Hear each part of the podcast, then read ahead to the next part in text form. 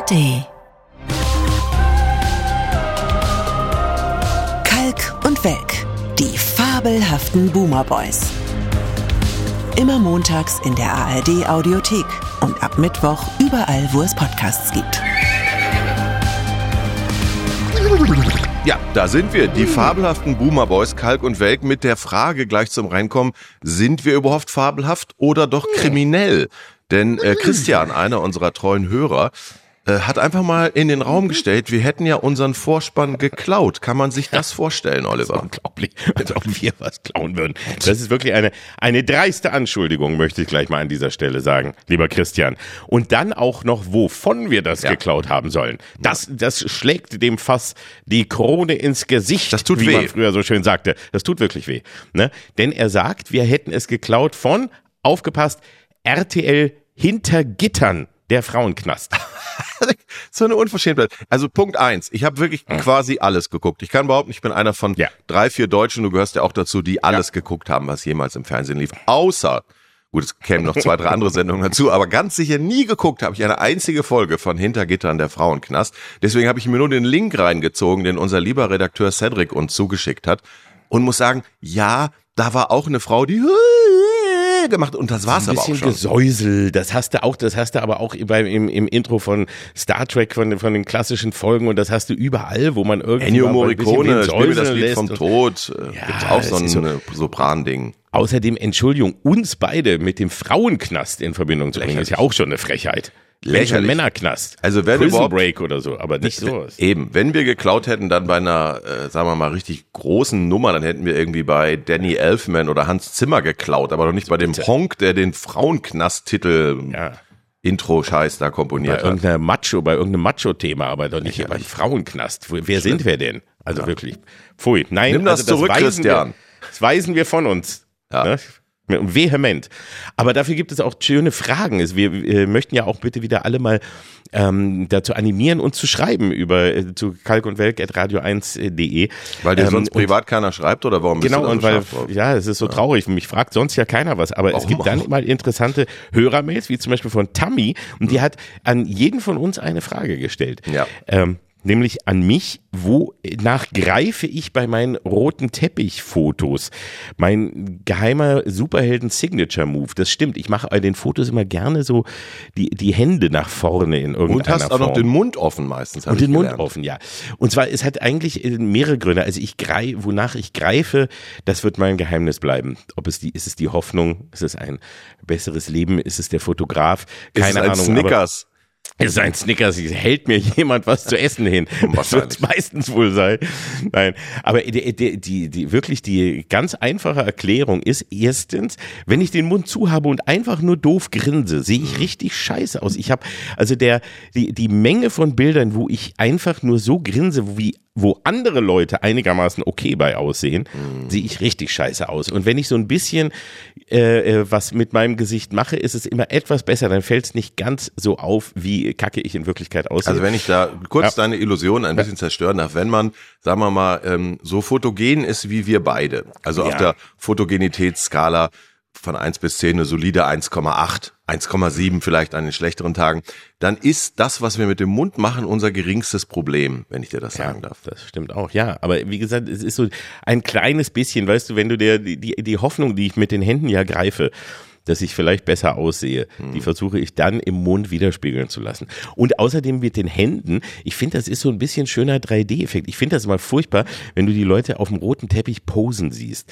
Das Hm. ist immer ganz furchtbar. Gerade bei jungen Damen und äh, so, wenn die sich hinstellen und du weißt, die haben sieben Tage an ihrem Outfit gearbeitet und So das Influencer Kleid und so, ja. haben ja wurde ihnen von von äh, 17 Beratern äh, irgendwie alles gesagt, wie sie aussehen haben und dann stehen sie mit dem Rücken zur Kamera, drehen den Kopf, lächeln dabei und haben also das haben sie stundenlang vorm Spiegel ausprobiert und es sieht immer alles gleich und immer so bescheuert Ja. aus und immer dieses gleiche Lachen und deswegen mache ich da immer gerne so Ja. einen 3D-Effekt, was ich auch ganz schön finde. So Nee, es bleibt halt 2D in Wirklichkeit. Aber mir ist es auch aufgefallen. Wir haben ja gerade wieder Fotos äh, zusammen gemacht vor kurzem und da habe ich das auch wieder gemerkt, dass du gerne den Mund auch sehr weit auf hast, Ja. als wenn du den äh, zu den Betrachter anschreien möchtest. Oder beißen möchte. Beißen. Es soll auch, glaube ich, ein bisschen nach Action aussehen und ein Ja, bisschen sicher. maskuliner, so wie ja wir Richtig. früher bei unseren Promofotos hast du dich ja auch gerne mit Spielzeugwaffen, wir Ja. beide uns mit Spielzeugwaffen, Wir weil, wir, beide- weil wir dachten, dass wir dadurch ein bisschen mehr in die Bruce Willis Richtung kommen, Ja. was aber natürlich auch eine falsche Hoffnung war, muss man sagen. Das war falsch.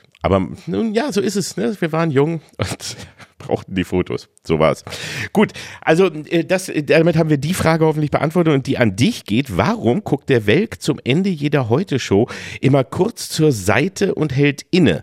Mhm. Wird da jedes Mal ein Erinnerungsfoto für den äh, Spezial-Weltkalender geschossen oder was? Warum machst du das? Ja, ist eine sehr Frage, gute Frage. Natürlich, Ja. äh, also ich finde es sehr geil, wie genau die Leute hingucken und was auch alles reininterpretiert wurde. Es gab schon mal jemanden, der behauptet hat, es war natürlich jemand aus der Verschwörungsmythenabteilung, jedes Mal, wenn ich mir an die Brille fasse, wäre das ein geheimes Zeichen an irgendwen. Ich weiß nicht, ob an die Illuminaten oder die Echsenmenschen. Damals Ähm, Merkel noch. Damals war es Merkel. Ja, also ich hatte einfach eine neue Brille und die saß scheiße, aber das ist ja zu profan für die Leute. Das ist die zweite Theorie jetzt auch mit dem Blick zur Seite. Ich habe mal nachgeguckt und äh, das stimmt. Ich gucke oft zur Seite. Jetzt könnte man denken, sitzt dann da im Off wieder Olaf Scholz am Laptop und ich frage, war das okay so, wie ich die Pro-Ampel-Gags vorgetragen habe? Also das wäre ja, glaube ich, die Geschichte, die den Leuten am besten gefallen würde. Es ist noch viel profaner. Ich gucke wirklich zur Seite, weil da jemand steht und was ich sofort immer kläre, noch während der Abspann läuft, äh, ob wir zu lang waren, weil wir haben seit einiger Zeit eine Obergrenze, wie das ist ja das Lieblingswort der CSU, das gibt's auch Ah, bei uns. Wichtig, braucht man überall. Ja, klar. Das ist jetzt das Wichtigste überhaupt, Bei uns, bei uns geht's aber nur um Minuten. Ähm, wir haben eine Obergrenze, darf ich hier mal klar als in, kleine Insider-Info, wir werden gebeten, nicht länger als 35 Minuten lang zu werden. Wir stehen ja in der Programmzeitung mit 30, aber wir haben den Luxus, dass wir na, je nach Themenlage dann auch mal ein bisschen länger werden können, ohne dass wir das groß anmelden müssen beim ZDF. Aber 35, da gibt's dann schon Nachfragen, weil hinter uns kommt ja noch Böhmermann und Aspekte und die sollen ja auch nicht Ja. alle mitten in der Nacht laufen. Und deswegen gucke ich immer so Fragen zur Seite und, und, und, haben wir es geschafft? Ich habe schon zum Beispiel, das übrigens auch als Tipp für deine künftigen Live-Auftritte, wenn du mal pünktlich fertig werden musst. Wir haben ja ein Studiopublikum, was teilweise wirklich jahrelang auf die Tickets gewartet hat. Also nicht so lange wie auf ein Auto in der DDR, aber teilweise wirklich drei, vier, fünf Jahre, weil das ja verlost wird, sobald die online zu haben sind. Und das bedeutet aber, dass die natürlich dann auch, äh, was ja schön ist, Fans sind und deutsche Fans klatschen halt gerne, wenn ihnen was gefallen hat oder zur Zustimmung. Und ich versuche denen vorher mal zu sagen, ich freue mich über Applaus und wir sind Deutsche, wir klatschen einfach gerne. Es ist irgendwo im, im Blut, das ist ein bisschen wahrscheinlich wie so ein Marschrhythmus oder sowas, ich weiß es nicht.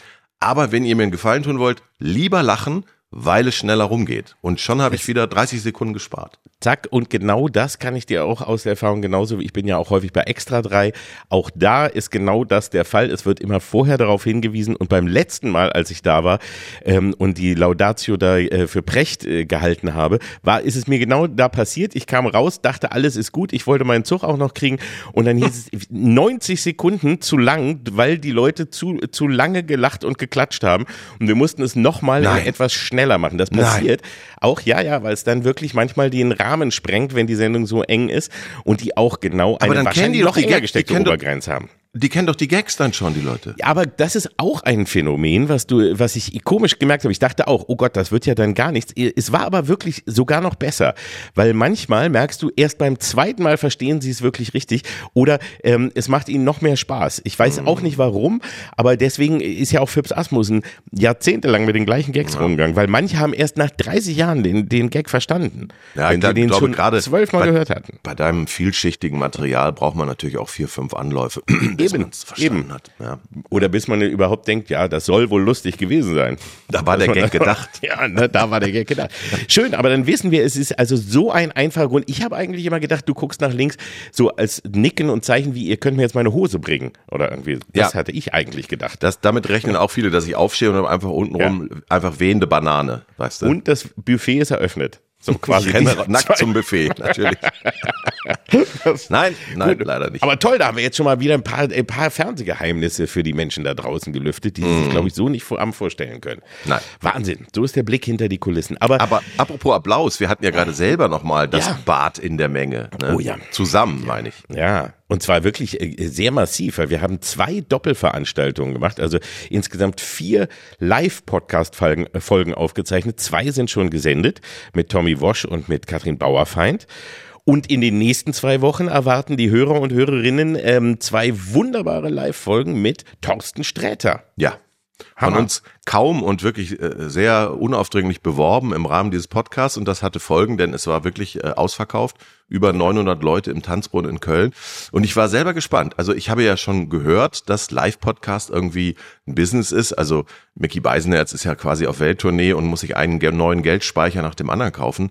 Aber ich habe selber mich so ein bisschen gefragt, kann das funktionieren? Und warum wollen Leute dabei sein, wenn mittelalte Männer sich unterhalten und über Filme reden? Aber ich wurde eines Besseren gelehrt. Das war wirklich ein ganz tolles, waches, aufmerksames, wunderbares Publikum. Ja, und man muss auch sagen, ich meine, es ist auch wirklich einiges, was da passiert. Ich meine, wir haben, wir, jede Sendung war, glaube ich, über eine Stunde. Also die haben, wir haben auch wirklich ein langes Programm gehabt und es war die ganze Zeit super Stimmung. Es hat richtig, richtig viel Spaß gemacht. Auch uns auf der Bühne. Also es war echt so, dass man sich gegenseitig dadurch angefeuert hat, fand ich. Und, ja, ähm, natürlich so eine dritte, Pers große, große dritte Person bringt da natürlich auch ein ganz neues Feuer rein. Das kennen ja viele Leute aus ihrer privaten Beziehung sobald du einen dritten reinholst, ist alles neu und sexy und anders, ist ja klar. Ne? Ja. ja, und wir haben zwei äh, schöne, sehr nerdige, aber auch sehr lustige Folgen gemacht. Es wird einmal geht's um Horror und die Woche darauf um Superhelden. Beides Themen, wo, wo wir alle viel zu erzählen hatten und auch viel über uns erfahren haben. Was wir vorher nicht wussten. Manches wollten wir auch gar nicht wissen, aber nee. was ich immer schon ahnte und jetzt bestätigt bekommen habe, also wenn wir schon Nerds sind und Pastewka, ja. mit dem wir ja auch schon eine Folge gemacht ja. haben, ist auch im Nerd-Universum, aber der nerdigste Nerd ever im Sinne von Ahnung ist wirklich der Mützenmann. Was der Sträter ja. weiß über Serien und Filme, das ist ja geradezu unheimlich. Ja, das ist unheimlich. Und jeder hat aber auch so, das merkst du auch, jeder hat so seine Spezialgebiete. Hm. Also im, im jetzt gerade was Horror und Superhelden angeht, da ist er zum Beispiel echt top. Aber ich weiß nicht, wie es jetzt, wie, wenn wir Bastian gerade erwähnt haben, wenn wir jetzt nochmal bei britischen Krimis wären oder so, aber ja. er genauso mithalten könnte. Ne? Inspektor also Barnaby so, liegt Pastewka ja, weit vorne, weil er das freiwillig guckt. Ja, stimmt. ich weiß nicht. Oder er lässt es auch als Horror durchgehen. Man weiß Nein, das ja nicht. Wahrscheinlich nicht. Aber ja, das, war, das, also war, das waren zwei tolle Abende und man muss einfach nochmal sagen, also nicht nur als Dankeschön, dass er da war, aber was viele Leute nicht wissen können, weil sie Fernsehen äh, einfach so konsumieren und sich denken, ja, das ist ja alles immer neu und frisch.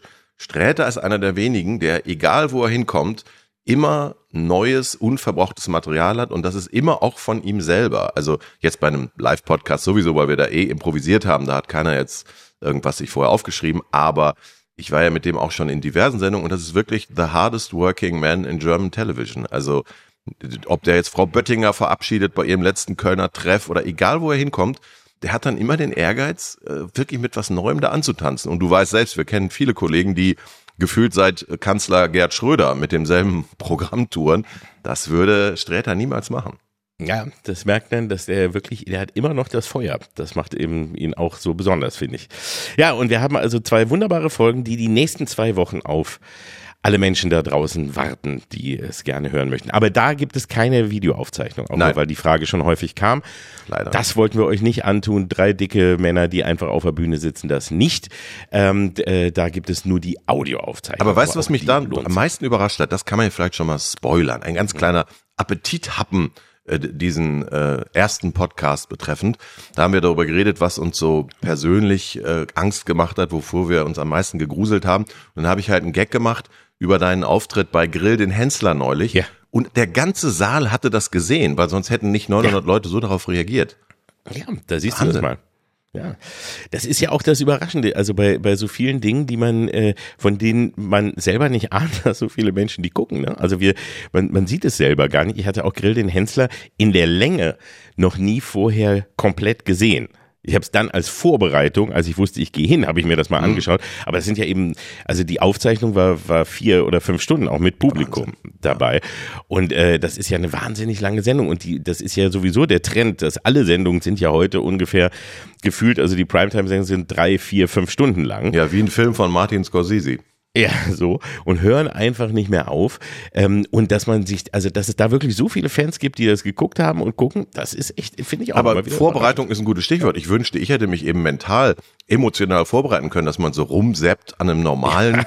Abend und dann sieht man auf einmal dich, Mich, wie du ein im Hawaii-Hemd, im Hawaii-Hemd, genau. Du hattest so, so eine Art äh, äh, Jürgen von der Lippe Gedächtnishemd ja, an. Also ich habe dich noch nie, ich habe dich überhaupt noch nie mit was gesehen, was nicht schwarz ist. Also da habe ich schon erstmal gedacht, das ist doch, das ist doch eine KI. Das ist doch im ja. Leben nicht der echte Kalkofe. Und dann ja, hast du noch ein, einen Pulled, Pork Burger gemacht, der sogar ganz lecker aussah. Also, Und der war auch lecker. ich, ich, ich hätte ihn jetzt natürlich nicht probiert, weil ich weiß, dass du ihn gekocht hast, aber äh, du bist ja gar nicht, bist ja nicht völlig damit gescheitert, muss man sagen. Nein, nein, nein. Ich, ein, ein, ich habe ein faires Unentschieden rausgeholt gegen den Hensler. Und ich weiß, dass die meisten Leute, die haben natürlich genau, weil man mich sonst nur in Schwarz kennt und jetzt mit so einem blauen Hawaii-Hemd, die haben alle gedacht, Mann, der von der Lippe ist aber dick geworden und warum hat er sich denn den Bart abrasiert? Ja. Klar, das war jetzt erstmal sehr irritierend. Und auch für mich das Kochen und so, aber ich, ich muss sagen, es hat aber auch Spaß gemacht, war eine echte Herausforderung. Und ähm, hätte ich nicht die Brötchen komplett anbrennen lassen, Ja. also dass die wirklich tiefschwarz waren, was mir Rach auch sehr übel nahm ähm, und sagt, das hätte er sonst zurück, äh, sofort zurückgehen lassen. Ich glaube, ich hätte dann auch mit einem Punkt vielleicht noch den Hensler sogar. Wir müssen weil der ist echt lecker, der ist der. Und wir müssen vielleicht abschließend sagen, dass du aber auch das Unentschieden nicht geschafft hättest, wenn ausgerechnet Kalli Kalmund dein in die Luft gesprengtes Schwein über die Maßen lecker geschmeckt hätte. Eine Geschmacksexplosion, hat er gesagt. So, und das werde ich immer im Herzen tragen. Von, Ja. wenn, wenn Kalli, der weiß wenigstens, was schmeckt. Und ich saß auch, der schmeckt gut. Man kann das Rezept ja auch äh, finden und nachkochen und dann auch zu Hard Ticket to Hawaii, das wird ja auch der finale Schläferz. Da schlage ich vor, diesen Burger zu kochen und auch den Cocktail, den wir da gemacht haben, um das dann gemeinsam zu genießen. Das Ich stelle fest, dass Deutschlands schärfster Fernsehkritiker inzwischen auch mal über seine Grenze geht und in Formaten auftaucht, Ja. wo ich ihn nicht erwarte. Wir können auch hier noch mal kurz was teasen. Du bist für ein anderes Format, über das wir nicht im Detail sprechen dürfen, mal eben für ein paar Tage in Indien gewesen. Ne? Ja, zwischen unseren beiden Podcasts, nämlich genau am Samstag in Berlin und am äh, Montag dann, und äh, besser gesagt am Freitag hatte ich ja noch einen Auftritt mit Peter Rütten, auch beim Köln Comedy Festival. Und genau dazwischen war ich in Indien. Ich darf es schon sagen, ich war da ähm, nicht privat, sondern für Joko und Klaas Duell um die Welt, das aber erst im nächsten Jahr wahrscheinlich ausgestrahlt wird. Also es war schon für die neue Staffel. Und ich darf nicht erzählen, was ich da gemacht habe und wie, aber ich kann nur kurz erzählen, also dass Indien, also als Trip, warst du schon mal in Indien? Nein. Und wir kennen ja Indien eigentlich, sage ich doch mal so eher, wenn überhaupt aus unserer Vergangenheit, aus Filmen. Ach so, Ja? ja. Der So, Tiger von. Eschnapur. Was Tiger von jetzt? das Dschungelbuch, Octopussy. Also kurz gesagt, wir ähm, kennen Indien eigentlich Indiana gar Jones nicht. 2. Wir kennen ja, es genau. überhaupt gar nicht. Aber wir kennen dann immer nur so dieses ein bisschen so Tempel, Natur, äh, Tiger, Schlangen etc. Ne? So diese Sachen. Aber die indische Großstadt, die kennen wir ja weniger höchstens sowas aus, aus Slumdog Millionär oder irgendwie äh, solche solche Geschichten. Aber äh, das ist schon echt ein Culture Clash, das kann ich dir sagen. Und es war jetzt spannend, dass ich da war und ich möchte diese Tage auch nicht missen und das, was ich erlebt habe, aber ich würde niemals wieder freiwillig dahin gehen. Ähm, ich habe noch niemals eine so laute und wilde Stadt erlebt. Du fährst mit einem Bus oder mit, mit so einem Tuk-Tuk und neben dir fahren auf einer Straße, die bei uns zweispurig wäre, fahren fünf bis sieben Spuren an Menschen und zwar in allen Arten von, von äh, Fahrzeugen. Also von eben Auto, Fahr äh, Tuk-Tuk, Fahrräder, äh, Karren, Holzkarren, äh, Motorräder mit Familie, mit fünf Leuten auf dem, auf dem Motorrad oder ähnliches. Und du hast ein Dauerhupen, weil die fahren so dicht beieinander, haben gar keine Rückspiegel, die meisten, und werden nur, äh, so wenn du nicht hupst, wirst du eben auch nicht erkannt. Und alle haben Klingeln und Hupen. Und von diesem Hupen träumst du nachts noch. Und es ist wirklich so eine ganz normale Reise durch die Straße, ist wie so ein Adventure Ride in den Universal Studios oder so. Weil äh, du denkst, das kann nicht gut gehen. Die kommen auch mit voller Geschwindigkeit auf dich zu, keiner bremst. Und alle haben, wie sie aber dann erklären, die Hoffnung darauf, dass Gott sie schützt. Ah ja. Das ist, sagen sie, ja, sie, sie haben das Gottvertrauen in sich und ähm, das reicht ihnen. Und Ja, so, komischerweise, so nehmen aber auch in Deutschland viele Leute auf der linken Spur der Autobahn am Straßenverkehr teil. Da muss ja auch Gott, äh, wenn, Aber überhaupt wenn Gott du- eingreifen. da passiert bei uns dann doch wesentlich mehr. Ich war wirklich überrascht, weil ich dachte, wäre das in Deutschland 98 Prozent der Menschen, die da auf der Straße waren, wären schon verhaftet. Ähm, und das Zweite, es wäre auch irgendwas passiert. Und es ist seltsamerweise in diesen ganzen Tagen bei wirklich tausenden Menschen, die ich da gesehen habe, nichts, nichts passiert. Das Wer jemals das gesehen hat, wie Oliver Kalkofe Auto fährt, Ja. äh, ist einfach nur froh, dass du dort natürlich gefahren wurdest.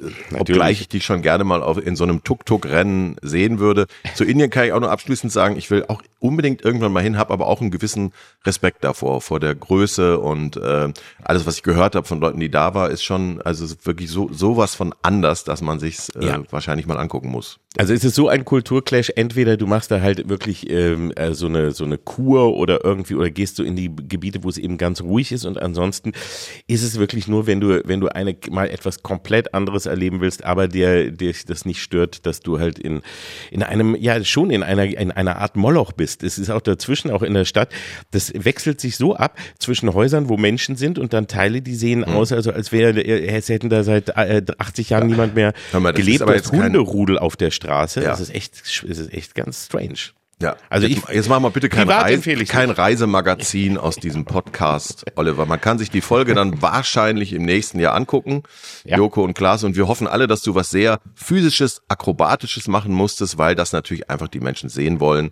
Äh, wir wir werden es abwarten müssen, weil es ist ja immer noch ein Geheimnis, was du da genau. machst. Und äh, jetzt hast du deine deine Teasing-Verpflichtung. Äh, Definitiv. Der bin ich nachgekommen erfüllt. und ich kann als letztes nur noch sagen, es wird spannend und es wird auch physisch. Und äh, einen Spoiler darf ich sagen, ich habe es überlebt.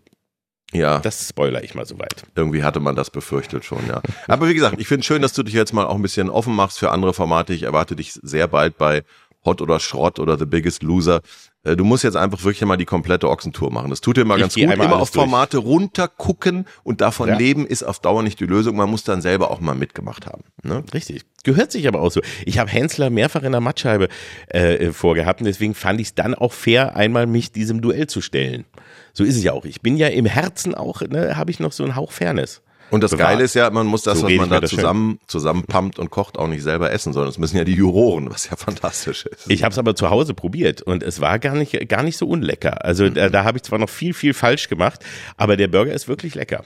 Also es ist nicht, ist ja nicht, dass das alles scheiße schmeckt da. Selbst wenn ich es koche, mit ja. Hilfe, ne? Und so. Also daher so, aber kommen wir doch mal zu einem ganz anderen Thema. Es ja, zur Aktualität, Oliver. Es ist ja ein ja. wochenaktueller Podcast. So, und wo wir gerade jetzt eben über meine Erfahrungen im Ausland geredet haben, kommen wir doch einfach zu dem, jetzt wenn wir, wenn, wenn äh, diese Folge erscheint, also Montagabend, dann hat er stattgefunden oder findet noch statt, nämlich der große Migrationsgipfel. Ja, es treffen sich die Ministerpräsidenten und unser Bundeskanzler, um jetzt mal äh, das eine Thema, wir haben ja nur noch ein Thema, ähm, irgendwie zu besprechen und vielleicht Bewegung reinzubringen. Also ich weiß nicht, wie es dir geht, aber ich finde es so schade in Deutschland und das ist vielleicht in anderen Ländern auch so, liegt möglicherweise auch an wieder den Medien.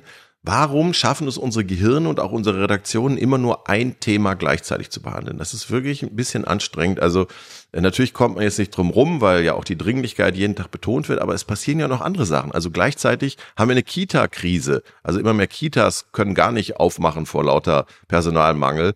Das betrifft ja zum Beispiel berufstätige Eltern im Alltag noch viel mehr als die Frage, wie viel Geld der Bund den Gemeinden jetzt in der Migrationsfrage zubilligt. Aber im Moment ist kein anderes Thema zugelassen, habe ich das Gefühl. Ich glaube, es ist einfach wie in den letzten Jahren hatten wir einfach einen, einen Krisen-Overkill. Ich meine, wir haben es ja auch gemerkt, manchmal viele Menschen wollen einfach gar nichts mehr hören.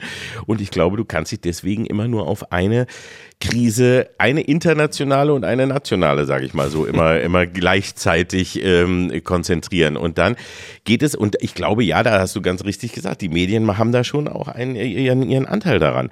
Weil du merkst es dann ja, plötzlich liest du auch nichts anderes mehr. Es ist Nein. ja nicht nur so, dass die Leute nur über dieses Thema sprechen, sondern es ist ja auch so, du hast das Gefühl, es gibt kein anderes Thema mehr, weil eben auch, egal in welcher, in welcher Form von Sendung, Talkshow, ähm, Zeitung oder sonst was, dieses Thema absolut an Nummer eins steht. Also es ist immer so ein Wechselspiel. Einmal die Bedeutung, die gegeben wird und einmal die Bedeutung, die halt eben auch da ist. Ja, ja, vor allem würde man ja, wenn überhaupt, sich mal einen gewissen Pragmatismus wünschen. Also, dass es äh, zum Beispiel in den Kommunen Probleme gibt mit Wohnraum, äh, etc. Das kann ja überhaupt niemand bestreiten, jetzt auch nicht in allen Kommunen, aber in einigen.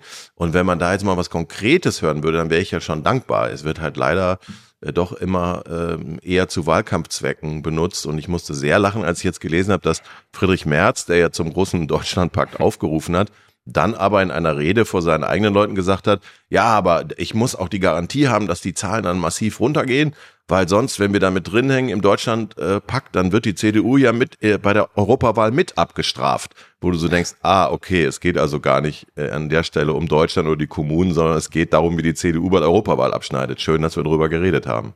Ja, und wenn man dann merkt, wie, ah, es ist gar nicht so einfach, wie einfach immer nur irgendwas in die Luft schmeißen oder so, sondern dann, wenn dann die Probleme kommen und es vielleicht nicht so klappt, wie man es gefordert hat, dann hängt man halt mit drin. Das ist halt die Scheiße, die du ja. halt hast. Deswegen Politik ist Opposition das, eigentlich schöner. Ja. Einfach nur an der Seitenlinie stehen ist viel besser. Wie Satire. Einfach nur meckern und sagen, alles scheiße, ist einfach immer schöner.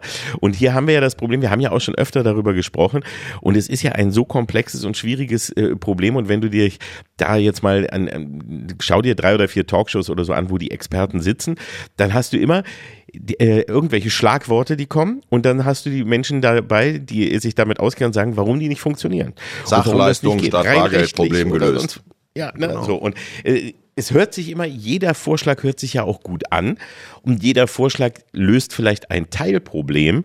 aber da immer nach der großen Superlösung gesucht wird, die mit einem Schnipp sozusagen alles irgendwie gut macht und dann eben mal eben durch, durch irgendwelche markigen Sätze, die auf dem Sternencover landen oder so, dann die Leute sagen, ja, jetzt wird endlich mal richtig abgeschoben, wenn der Scholz das sogar sagt, dann plötzlich so dieses Gefühl ist, wie da, da läuft was, aber in Wirklichkeit läuft gar nichts und in Wirklichkeit löst das auch nicht das Problem. Nein, also natürlich muss ein Staat auch immer Handlungsfähigkeit beweisen. Deswegen soll man auch nicht nur die Nase rümpfen über Symbolpolitik. Das äh, ist ja vielleicht auch ein beruhigendes Signal. Aber nach dem, was ich gelesen habe, ist halt das mit den stationären Grenzkontrollen statt Schleierfahndung und auch das mit der Geldkarte das kann man machen, aber das wird natürlich nicht die Zahlen der neu zuwandernden Menschen massiv runterbringen. Und ich muss auch sehr lachen bei dieser Geldkarte, weißt da geht es ja darum, dass dann eben gar kein Bargeld mehr ausgezahlt wird, sondern dass dann die Asylbewerber das nur noch mit der Geldkarte machen.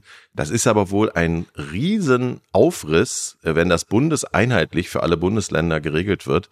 Äh, wenn man dann weiß, dass dasselbe Land seit drei, vier Jahren daran scheitert, bei uns allen die IBAN und die Steuernummer zusammenzubringen, um uns unser Klimageld zu überweisen, ahne ich, ich würde die Hoffnung auf die Geldkarte nicht zu hochschrauben, bevor ich nicht weiß, ob ich sie überhaupt hinkriege. Nur so als Richtig. Tipp. Ja, weil das bürokratisch einfach gar nicht machbar ist, wie man mhm. jetzt überall hört. Und das ist eben, ja, und damit haben wir es dann nämlich eben auch, dass eben so ein Problem wie die Digitalisierung oder die Abschaffung einiger bürokratischer Hürden etc. etc., die, was ja uns schon seit Jahren beschäftigt, aber eben auf der Problemliste dann immer auf Platz 10 bis 14 wieder landet oder irgendwo nach hinten geschoben wird, da sieht man eben, die haben, alles hat miteinander zu tun. Ja. Und wenn man sich eben immer nur auf ein Problem stürzt und dann aber versucht, die anderen Probleme eben zu ignorieren und dann mhm. merkt man, ah, okay, hätten wir das geklärt, dann hätten wir vielleicht auch diese eine Sache sogar umsetzen können. Genau, und ich sag mal so, die Migranten und die Asylbewerber sind nicht schuld am Zustand der Digitalisierung in Deutschland.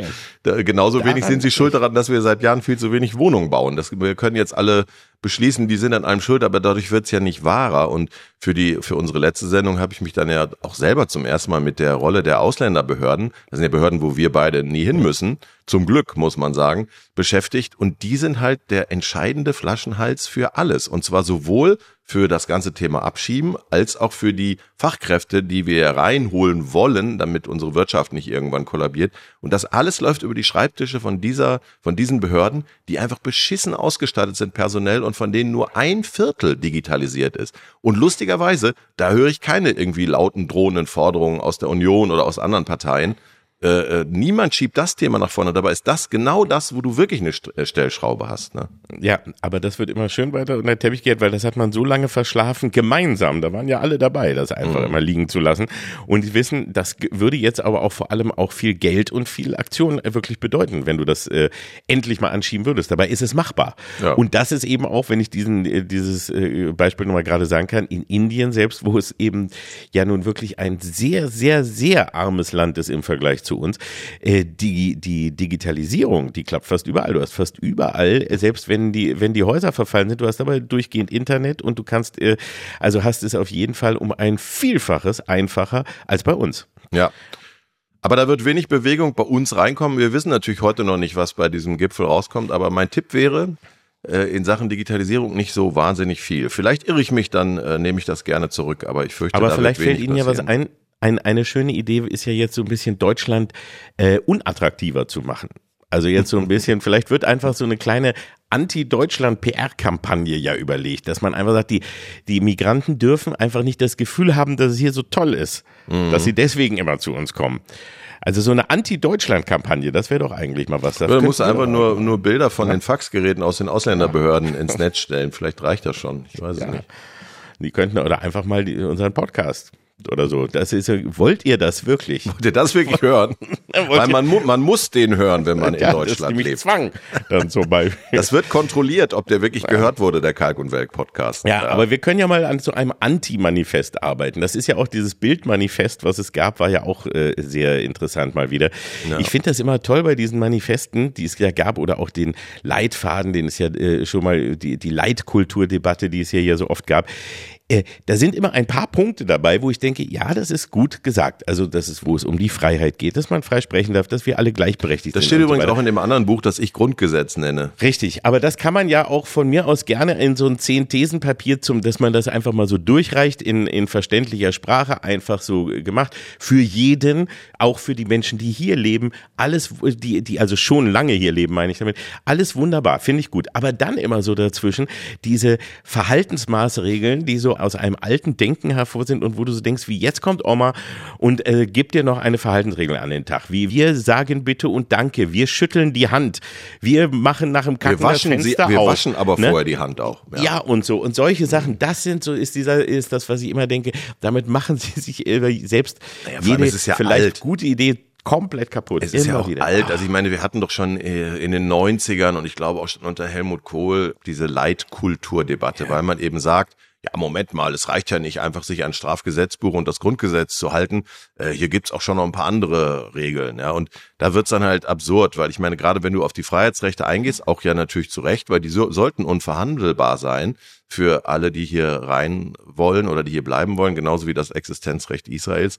Ähm, ja, aber das ist wie gesagt ja dann äh, auch abgedeckt durch das, was wir Gesetze nennen. Da brauche ich nicht wirkliche, äh, ich habe es ja äh, am Freitag so als Herbergsvaterton bezeichnet. Und das ist das, was mich auch so ein bisschen abgestoßen hat. ein bisschen kannst du streichen bei diesem Deutschlandpakt. Aber du hast halt insgesamt jetzt so, ein, so eine neue Tonlage, die wirklich gefährlich ist. Also natürlich hat Jens Spahn, unser ehemaliger Lieblingsgesundheitsminister, das relativiert, aber so einen Satz mal zu droppen zur Abwehr von illegaler Einwanderung ist auch physische Gewalt okay. Und dann hinterher hat er natürlich gesagt, ja, ja, aber das ist ja normal bei Pushbacks und so. Jeder hat aber verstanden, warum er das genau so genannt hat. Und dann darf sich auch niemand mehr beschweren, wenn ein ehemaliger CDU-Minister sowas sagt, dass immer mehr Leute denken, die AfD wäre eine normale Partei. Ja, warum sollen sie denn auch was anderes denken unter den Umständen? Und das ist super ja. gefährlich, weil das kannst du nicht mehr zurückdrehen, sowas, ne, wenn die Stimmung ja, immer so ist. Und vor allem ist es ja so, dass es, also auch da muss ja immer ihnen allen klar sein, wenn du so einen Satz sagst, dann weißt du auch, der geht nochmal richtig steil durch die Medien hm. und den wird auch bald also jeder wissen und jeder kennen und das ist eben nicht mal so versehentlich gesagt, nee. sondern genau wie du eben sagst, das, sind, das ist schon sehr bewusst und ist eben so ein bewusstes daraufhin äh, leiten, die Menschen unterbewusst zu manipulieren und da, da das ist momentan extrem gefährlich, ja. weil solche Sätze, damit ist, ist ja so ein, so ein Überbietungskampf. Härte Überbietungssätze. Wer hat, ja, wer hat eine einen cooleren Satz oder einen markigeren Satz, der irgendwie dafür steht, wie wir greifen jetzt mal hart durch. Ja, und, und nochmal, die Probleme der Kommunen will ja überhaupt ja. niemand äh, leugnen und dass äh, auch Absolut. nicht, dass nicht jeder, der hier hin kann, hier bleiben kann, weil wir uns natürlich auf die irgendwann konzentrieren müssen, nicht nur irgendwann, sondern sehr bald, die wirklich äh, einen Asylgrund haben. Da geht ja jeder mit, aber du kannst ja nicht irgendwann anfangen, die Leute zu so einer ja, es findet ja fast schon so eine Entmenschlichung statt, in dem Sinne, dass es gar nicht mehr um den einzelnen Asylbewerber geht, sondern die sind dann so eine diffuse Masse und der Subtext ist immer, ganz viele, die jetzt reinkommen, sind natürlich Antisemiten und äh, ganz viele wollen bestimmt auch nicht arbeiten, sondern nur in unsere Sozialsysteme und, und, und. Und da musst du halt wirklich höllisch aufpassen, weil das gerade dabei ist, äh, in eine Richtung abzudrehen, äh, die dann ab da auch jede pragmatische Politik, egal für welche Regierung, gefährlich macht. Und meine Theorie ist, also wenn die Ampel an was doch noch äh, zerbricht, wenig sagen, aber wenn die doch noch irgendwie auseinanderfliegen sollte, dann könnte das wirklich auch an der Migrationsfrage liegen, weil man hört doch so, dass an der, bei den Grünen und bei der SPD an der Basis so langsam auch so ein bisschen Unmut äh, sich meldet über diesen neuen Härteüberbietungswettbewerb. Die FDP wiederum, hast du wahrscheinlich auch gesehen, ja. da gibt's jetzt schon die ersten 26 Lokalpolitiker, die fordern, wir müssen raus aus der Ampel. Ja, und das ist ja dieses alte Problem, was wir ja schon die ganze Zeit, das haben wir ja auch schon hier mehrfach gesagt, dass die FDP dieses Problem hat, wie sie sind in die Ampel gegangen, sie haben gewisse Sachen, haben sie alle gemeinsam besprochen und sich auch darauf geeinigt, dass sie das machen wollen. Aber die FDP kommt dann immer kurz vorher am Ende und sagt, ja, aber eigentlich, nee, aber das machen wir jetzt doch nicht so. Und bremsen einfach alles aus. Das ist wirklich, das hat inzwischen so ein Kindergartenniveau. Und je schlechter sie abschneiden, weil die Leute auch denken, Mensch, sag mal, also denen kann man jetzt ja auch überhaupt nicht mehr vertrauen. Die setzen auch nichts um. Die meckern einfach nur und blockieren am Ende. Mhm. Und dass sie denken, wir müssen nur noch mehr blockieren, weil wir schneiden so schlecht ab, weil wir nicht genug davon machen. Und das wow. ist der, das ist so ein Irrsinn. Und ich weiß auch nicht, wie lange das noch gut gehen soll. Und ich empfehle nur unter Comedy-Gesichtspunkten sich diesen Brief nochmal anzugucken. Also ich verstehe ja die Panik, die sind jetzt, glaube ich, in der ersten Umfrage unter die fünf Prozent gerutscht. Ähm, aber dann so Sätze wie, wir müssen uns auch mal nach anderen Partnern umschauen, muss ich schon sehr lachen. Das ist so wie so ein unvermittelbarer Single, der sagt, ich habe noch so viele andere Möglichkeiten draußen auf dem Markt. Und man denkt so, ja, hm, wer würde denn jetzt gerne mit euch koalieren? Nicht mal mehr die CDU wahrscheinlich, so wie ihr jetzt gerade dasteht. Wenn aber, ihr unter fünf Prozent seid, dann gibt's auch gar keinen mehr, der mit euch, also dann ist, bleibt das wirklich reine Theorie, Leute. Also, und vielleicht mal einfach ein paar Sachen von denen, wo sie auch gesagt haben, dass sie sie umsetzen wollen, mit umsetzen und vielleicht versuchen, ihre, ihre Bedenken da auch mit reinzukriegen, aber nicht immer nur Wortbruch als, als Hauptprogrammpunkt irgendwie ja. nach vorne bringen. Das finde ich ist schon echt schwierig. So, also, aber genug FDP-Bashing für heute. Äh, lass uns doch noch was Schönes hinten raus den Menschen ja, anbieten. Äh, eines unserer Idole, und da stehen wir nicht allein, ja. ein deutsches Kulturgut wäre 100 geworden in diesen Tagen. Lorio. Richtig. Lorio, ja, das ist, es gibt ja wenige Namen, glaube ich, wo sich fast alle Menschen in Deutschland einig sind, oder? Also ich habe ja. noch keinen getroffen, der sagt, Lojo, ne, finde ich scheiße. Also vielleicht ein, hm, ich habe vielleicht gar nicht so viel gesehen oder die Jüngeren, die vielleicht sagen, wer ist das? Ja. Weil sie eben nicht mit ihm aufgewachsen sind. Da wollte ne? ich gerade sagen, du aus der Gen Z kannst ja immer fragen. Da ja. wirst du auch in sehr viel leere Gesichter. Ohne jetzt einen Namen zu nennen, einer unserer Heute-Show-Autoren, der aber wirklich noch sehr jung ist, wurde von mir jetzt noch nicht dabei erwischt, dass er Evelyn Hamann nicht kannte. Und ich habe kurz überlegt, ob wir ihn feuern müssen, aber ich dachte, ja, es ist die, die, das Pech der späten, der späten Geburt. ich habe ja, ich habe ja so einen großen Loriot Cartoon-Kopf, ne? also von den Cartoons, die er macht, so in schwarz-weiß mit den Knollennasenmännchen, mhm. habe ich ja so eine große Büste äh, stehen in der Küche, so einen großen Kopf. Und unsere Tochter damals so mit zehn oder so, als ich den dann hinstellte, äh, war dann eben auch und sagte, sagte, ich weiß, wer das ist. Und sie Dracula.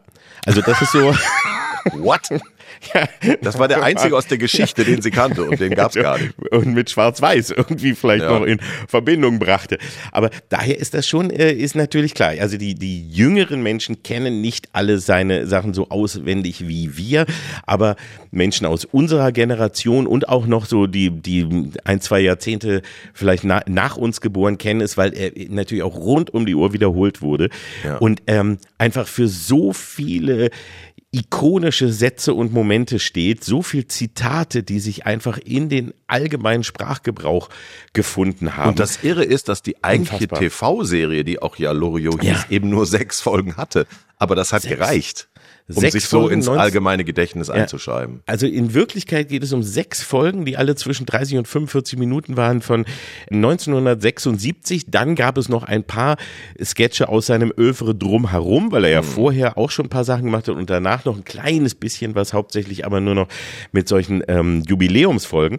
Aber im Grunde sind das nur diese Folgen und davon ist fast, also ich sag mal so 70 Prozent der Sketche gehören zum deutschen Kulturgut. Ja, auch deswegen, weil natürlich äh, unsere Generation und auch noch die da drüber diese gleiche Unsitte hatte, die man auch von Schulhöfen nach Otto-Shows kannte, nämlich das schlechte Nacherzählen. Also ja. da bin ich dann manchmal auch einfach weggegangen, wenn auf irgendeiner Studentenparty in den späten 80ern jemand dann in schlecht äh, äh, irgendwie den Kosakenzipfel nacherzählt hat. Äh, weil das kannte eh jeder und man dachte ernsthaft, man könnte damit dann noch Lacher ernten mit der Arbeit, äh, die jemand anders schon vor Jahrzehnten abgeliefert hat. Also wirklich ein großer Mann und ich werde auch nie vergessen, du ja wahrscheinlich auch nicht, wie wir mal in Berlin mit Herrn Pastewka zusammen in einem. Restaurant saßen und die Tür ging auf und da war also ein großes Gemurmel die ganze Zeit und es wurde auf einmal wirklich still. Das habe ich noch nie erlebt. Also das überhaupt, also in, in, auch in keinem anderen Restaurant habe ich das je erlebt, dass es wirklich, dass alle an den Tischen aufhörten, sich zu unterhalten und geguckt haben, weil Loriot da schon äh, sehr, sehr betagt mit mit äh, Gehstock reinkam und er ging vorbei an auch an unseren Tisch und sah dann Bastian und gab ihm die Hand, Pastewka, und sagte dann den genialen Satz, Sie waren großartig in dem Schaffner-Sketch. Genau. Und, und dann ging, ging er dann irgendwann wieder weiter und Pastewka war wie, war wirklich, als hätte er einen Ritterschlag, was das ja auch war, und hat dann aber den ganzen Abend gegrübelt und sagte dann irgendwann zu uns, äh, was ich einfach zu lustig fand, wisst ihr was, ich habe in meinem ganzen Leben noch nie in einem Schaffner-Sketch mitgespielt. genau. Er sucht auch heute, glaube ich, immer noch nach diesem Schaffner-Sketch, Ja. für den er von Loriot gelobt wurde. Genau. Da erinnere ich mich auch noch sehr gut dran. Ja, das war wirklich, aber das ist natürlich wirklich so. Er ist derjenige, der, glaube ich, die meisten Comedians in, äh, aus unserer Generation am meisten geprägt hat oder sagen wir mal am nachhaltigsten.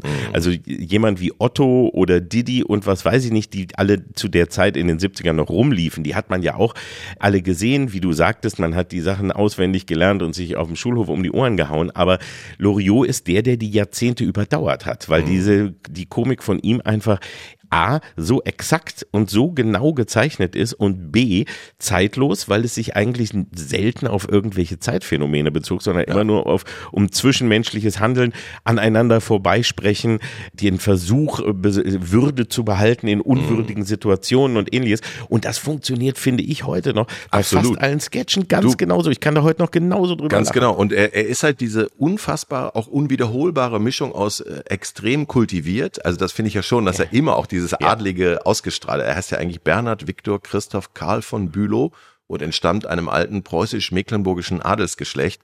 Äh, und dann hat er aber gleichzeitig in seinen Sketchen, neben die, seinem Engagement zum Beispiel für klassische Musik und bildende Kunst, hat er immer versucht, das mit Humor sozusagen an die Masse der Menschen ranzuführen. Aber er hatte eben auch diesen Spaß an der gepflegten Albernheit, siehe die Nudel oder der Badewannen-Sketch. Und das, diese Mischung hat es davor und danach nie wieder ge gegeben. Deswegen wird er Ja. auch für immer bleiben. Und es ist auch nochmal so, also ich finde auch, ähm, über die Jahrzehnte habe ich ihn immer mehr zu schätzen gelernt. Und zwar auch deswegen, so ehrlich muss man ja auch sein, als 1976 die Se Serie lief. Ne? Ich war zehn. Ähm, da war ich, ich, genau, und ich war elf gerade mal so. so. Ja. Und das heißt, da habe ich vieles, fand ich gar nicht so lustig, was ich später lustig fand. Also zum Beispiel der, der legendäre Nudelsketch, wo eben ein, ein Mann, der noch nie seine, also wie es scheint, noch nie über seine Gefühle gesprochen hat, macht einen Heiratsantrag auf sehr unbeholfene und bürokratische Art einer Musst du nicht Frau erzählen, hat, den kennen wir alle, den hat Sketch. eine Nudel dabei hängen. So, aber damals, ich weiß, meine Eltern haben sich darüber kaputt gelacht und ich habe so gedacht, ja Gott, der hat eine Nudel hängen. Das war aber für mich Alltag. Also so, dass mir was im Gesicht hängt, dachte ich so, was ist daran jetzt so irre lustig? Ja. Und diese emotionale, dieses emotionale Problem, was dieser Mensch hat und wie sehr er gerade Hm. versucht, würdevoll zu sein, während er eben so in einer unwürdigen Situation ist und die Frau gar nicht drauf achtet. Das habe ich in dieser Tiefe im, Ja. mit zehn, mit elf glaube, Jahren nicht verstanden. Das hat aber, glaube ich, dann eher damit zu tun, äh, weil das ist jetzt ja von der Handlung her äh, einer der unterkomplexeren und mehr so slapstickhaften Sketche, auch wenn er wirklich auch wieder super präzise gedreht und gespielt und natürlich geschrieben ist, sondern es könnte damit zu tun haben, dass du damals noch nicht geschlechtsreif war, weil der Humor entstand ja auch dadurch, dass da jemand versucht zu graben und einen äh, Genau. Antrag zu machen und die Frau äh, die ganze Zeit nur auf die Nudel glotzt. Aber wenn man selber natürlich überhaupt noch nicht das andere Geschlecht auch nur in dieser Weise entdeckt hatte, dann logischerweise sitzt man davor und denkt, ja, was soll das? Ich Und wenn du auch auch so. natürlich, und wenn du auch nicht diesen Versuch eben äh, würdevoll etwas zu sprechen oder be bestimmte Sachen nicht auszusprechen und so weiter, was da kommt. Und das meine ich ja damit auch nur, diese Vielschichtigkeit, die in dem Humor ist und in den Sketchen, das ist eben nicht nur, dass der eine Nudel in der Fresse hat oder Ja. es ist nicht nur beim schiefen Bild, dass da irgendwie ein, ein Chaos äh, passiert und die, die, die ganze Wohnung demoliert wird, sondern all seine Sketche haben wirklich ganz viele Ebenen, die du erst mit der Zeit immer wieder auch durch deine eigenen Erfahrungen, die du gemacht hast, ganz anders ja, und verstehen kannst. Es holt dich dann auch neu ab in den Lebensphasen, in denen du gerade bist. Also ich habe neulich zum Beispiel noch mal Papa Ante Portas gesehen und habe jetzt wirklich noch mehr drüber gelacht, weil ich natürlich auch mit meiner Frau schon mich darüber amüsiert habe, wie das für sie wird, wenn ich irgendwann nicht mehr so viel arbeite, sondern mehr zu Hause bin. Und davor hat sie natürlich verständlicherweise totalen Horror, hätte ich auch an ihrer Stelle. Und dann macht dieser Film natürlich noch doppelt Spaß, wenn er das seine alten Zeitungen, die er nicht wegschmeißt, ordnet im Wohnzimmer und die berühmte, mein Name ist Lose, ich kaufe hier ein Szene im Supermarkt über einen Typen, der zum ersten Mal selber Lebensmittel kauft. Daran hast du dann einfach noch viel mehr Spaß. Und das ist, daran merkst du, dass du es mit einem großen Werk zu tun hast, wenn dich das in so unterschiedlichen Phasen deines Lebens ganz anders wieder abholt. Ja, und deswegen kann man das auch wirklich nur allen, die jetzt vielleicht, also die meisten, die hier jetzt zuhören, werden mit dem Loriot-Werk vertraut sein. Ich hoffe Da doch mal sehr. Sonst hören Sie sofort guter- auf zuzuhören. Ja, ein guter Grund, mal wieder reinzuschauen und sich wirklich vielleicht mal wieder die ganzen alten Sendungen anzugucken. Für alle, die ihn vielleicht wirklich noch nicht kennen, äh, es einfach mal versuchen und einfach mal so ein bisschen aus dem Kopf rausnehmen, wie, oh, warum haben die denn kein Handy oder ähnliches, sondern mal wirklich sich anschauen, was für, du für Leute? wunderbare Szenen das sind. Aber dazu passt doch jetzt sehen- wunderbar diese ARD-Aktionswoche. Das Ja. ist doch gerade für Loriot Einsteiger wie gemalt. Da gibt's eben diese tolle Doku über ihn, Loriot 100. Und Da du bist auch auch Teil, du bist auch Teil eines Podcasts. Und ich bin auch bei der, bei der Loriot 100 Sendung bin ich auch dabei. Ah. Habe ich auch im Bild sogar. Da habe ich auch glaub, habe ich auch meinen Loriot Kopf, von dem ich eben den Dracula Kopf habe ich da auch mitgebracht. Den kann man da sogar sehen. Also ich werde gucken, ich dabei. ich Und- werde gucken, obwohl du da drin bist, ja. ja, und, und äh, beim Podcast war ich auch dabei. Es gibt einen, einen sehr, sehr schönen sechsteiligen Podcast, der jetzt äh, erscheint und äh, wo verschiedene ähm, Künstler oder Menschen, die irgendwie äh, mit, mit Loriot auch zu tun hatten, ähm, jeweils in der Folge zu Gast sind und über ihn sprechen. Ich bin in der sechsten Folge, wo es um die Weihnachtsepisode, die, die legendäre früher war mehr Lametta-Folge von den Hoppenstedts geht, ja, äh, bin ich dabei und der ähm, erscheint jetzt und ist in der ARD-Audiothek zu hören und später dann auch auf allen anderen Plattformen. Ähm, und der ist wirklich sehr zu empfehlen. Ich glaube, das macht großen Spaß, sich den, den jetzt äh, unbedingt ganz bald anzuhören. Ein Da Glück, dass lernt du nicht nur eine Menge. Pro 7 beworben hast heute, ja. Ja, nein. Und da lernt man auch eine Menge äh, wunderbarer Sachen äh, über Loriot. Und wie gesagt, es ist ja so dieses, dieses alte Werk wieder entdecken. Ich habe zum Beispiel dafür extra die Weihnachtsfolge ja auch nochmal frisch mir angeschaut. Und die ist ein so fantastisches Sittengemälde von Deutschland in den 70ern. Und auch, das, auch manchmal wird ja so ein, äh, äh, kommen dann so alberne Vorwürfe oder so wie, ja, das ist aber auch schon manchmal sehr frauenfeindlich gewesen oder so. Nein, überhaupt nicht. Überhaupt gar nicht, sondern nur er hat die Realität halt gezeichnet und gezeigt, wie damals das Rollenverständnis war, wie die Menschen sich gesehen haben, wie man Ja. untereinander äh, äh, miteinander kommuniziert hat und was eben auch noch für heute funktioniert. Großartig, unbedingt mal anschauen. Nicht nur, weil wenn Heiligabend ist, sondern auch zwischendurch. Die Folge zum Beispiel ist absolut zeitlos. Ich war vor allem neidisch als. Kind, weil ich unwahrscheinlich gern auch dieses Atomkraftwerk bekommen hätte, wo alles umfällt, wenn das AKW abschmiert. Aber das gab's leider nie zu kaufen. Nee, leider auch wirklich nicht, habe ich auch gewünscht. Aber so diese, aber die Situationen, die er hat, kann, kennt jeder. Das ist das Schöne. Und selbst heute, also diese Familienfeste oder Feste mit Freunden oder irgendwelche Gespräche, man kann es alles Ja. immer noch 100 Prozent Wir nachvollziehen. gut abgehangenen, gut durchgereiften Menschen können das nachvollziehen und äh, wir können auch für in diesem Geiste auch den anderen Boomern ja nochmal äh, den Beatles-Song, würdest du den auch ans Herz legen, wenn wir Genau, schon den ganzen jetzt, äh, Archivkram rausholen? Wo wir gerade da dabei sind, also Loriot 100 äh, wäre 100 geworden, ist leider schon lange nicht mehr unter uns. Die KI könnte vielleicht aber auch noch ein paar Sketche mit ihm Oh generieren. Ähm, ja, der Beatles-Song, hast du ihn schon gehört? Nein. Ich habe ihn mir angehört und muss sagen, ja, also ist ein ist schön. Also der würde dich jetzt, der haut dich jetzt nicht um. Ne? Also ist jetzt nicht, hat jetzt nicht die Hitqualitäten. Es gab ja auch gute Gründe, warum John Lennon daraus keinen Song damals mehr gemacht hat, sondern es ist ja eine, eine Demo, die er am Klavier äh, damals irgendwann noch eingespielt hat und die bisher aber in der Qualität so schlecht war, man konnte das eben die, die Stimme nicht vom Klavier trennen ähm, und deswegen äh, lag der halt in den Archiven rum und jetzt durch KI und durch technische Möglichkeiten konnte man sauber die Stimme eben heraustrennen. Es gab auch dann Spuren, dass also Ringo und und äh, George Harrison hatten schon Instrumente eingespielt, Paul McCartney ist hingekommen, also es hat jeder zu einer unterschiedlichen Zeit etwas zu diesem Song eingespielt und dank der modernen Technik ist da Ja, jetzt der letzte neue Beatles-Song Ich werde es mir in jedem Fall nochmal anhören, weil ich mag ja die Beatles eigentlich auch sehr, sehr gern. Ich bin, äh, es war jetzt ein Medienhype, deswegen haben wir es nochmal angesprochen. Ich bin immer etwas skeptisch, so wie wenn man auch von verstorbenen Schriftstellern äh, irgendeine Witwe findet, dann noch was im Schrank und dann heißt, ah, jetzt haben wir doch sein, nee, das hier ist jetzt doch sein letztes Buch, das ist jetzt aber wirklich sein letztes Buch. Und wie du schon sagst, Künstler entscheiden sich ja auch aus Gründen, Sachen zu veröffentlichen und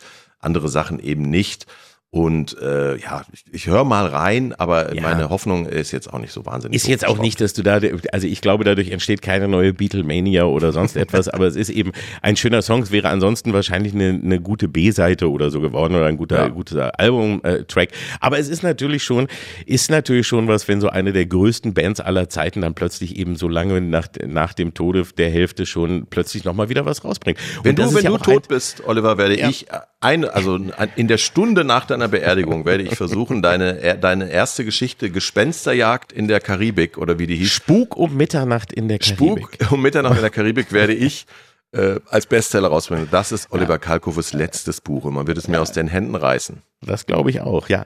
Also, aber nur so, ich finde es ja eben spannend, wenn du jetzt durch die, durch die Möglichkeiten so etwas noch machen kannst, besser als wenn jetzt die KI einfach jemand nachsingen lässt mit der Stimme. Und wir haben darüber ja schon gesprochen und du hast ja auch erzählt, du hast auch damit Erfahrungen gemacht. Das ist ja erschreckend, Unheimlich. wie stark das heute schon möglich ist, dass wirklich du die KI so sprechen lassen kannst, wie du, wie dich selber und du kannst es selber nicht davon unterscheiden. Auch mit neuen Texten, die du einfach nur eintippst mhm. und du lässt die KI da sprechen und du denkst, du wärst es selber gewesen. Das ist etwas. Ja, das haben wir ja gerade diese Woche gelernt, ja. dass dann auf einmal der Bundeskanzler äh, im Bundestag steht, eine Rede hält und Werbung für die Bildzeitung macht im Rahmen einer Kampagne, wo er nie mitmachen wollte. Das wünscht man auch keinem. Aber vom Sound her war es perfekt. Äh, die, die Mundbewegungen, da müssen sie noch dran arbeiten, aber da behaupte ich, in einem Jahr ist auch das perfekt und dann ja.